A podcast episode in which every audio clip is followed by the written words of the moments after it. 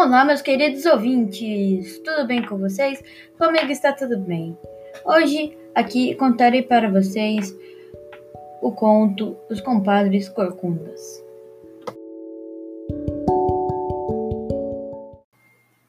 Então, chega de enrolação e vamos ao conto.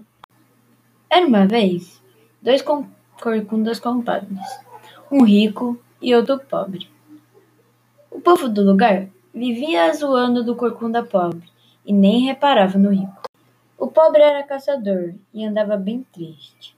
Numa noite, esperando os animais para caçar, pegou no sono e acordou noite alta. Viu sem querer voltar para casa.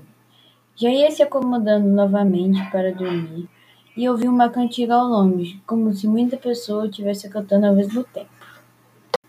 Então avistou as pessoas Estavam numa roda todos de mãos dadas, cantando o mesmo verso sem mudar. Segunda, terça-feira, vai e vem. Segunda, terça-feira, vai e vem. O caçador ficou com muito medo. Escondeu-se numa moita de mofundos e assistiu sem querer aquela cantoria. Com o tempo, ele foi se animando e ficando mais calmo. E metido a improvisador e batedor de viola, cantou na toada que o povo esquisito estava rodando. Segunda, terça-feira vai vem, e quarta e quinta-feira, meu bem. Calou-se tudo imediatamente, e aquele povo todo espalhou-se procurando. Encontraram Corcunda e o levaram para o meio da laje. Largaram ele e o velhão, brilhando como um sacrário, perguntou com uma voz delicada: Foi você que cantou o verso novo da cantiga? O caçador cobrou coragem e respondeu: Fui eu sim, senhor. O velhão disse: Quer vender o verso? Quero sim, senhor. Não vendo, mas dou o verso de presente, porque gostei do baile animado. O velho achou graça e todo aquele povo esquisito riu também. Pois bem, disse o velhão, uma mão lava a outra. Em troca do verso, eu te tiro essa profunda e esse povo te dá um bisaco novo. Passou a mão nas costas do caçador e este tornou-se esbelto, como um rapaz sem corcunda nem nada. Trouxeram um bisaco novo e recomendaram que só abrisse quando o sol nascesse.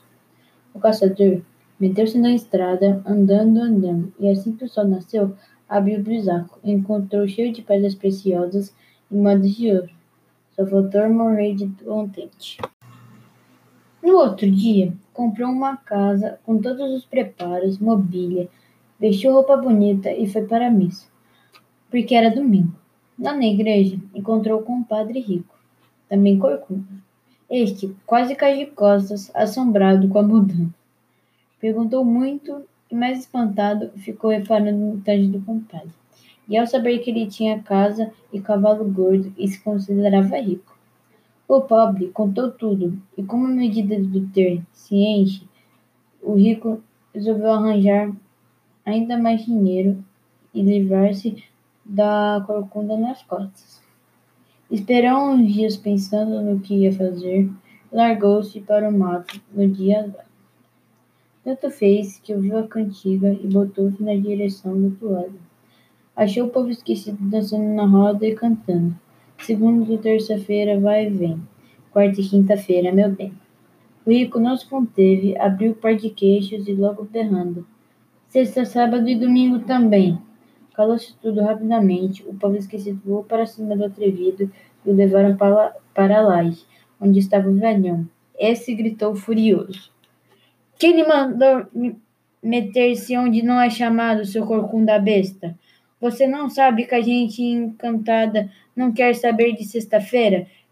Dia em que morreu o filho do alto? Sábado, dia que morreu o filho do pecado?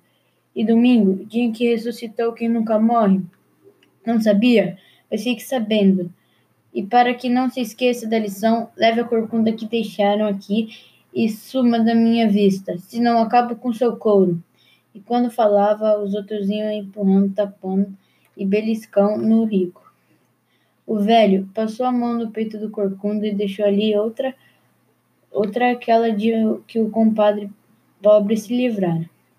Depois deram uma carreira no homem, deixando-o longe e todo arranhado, machucado, roxo de bofetas e pontapés. E assim viveu o resto da sua vida, rico, mas com duas corcundas, uma diante e outro atrás, para não ser ambicioso.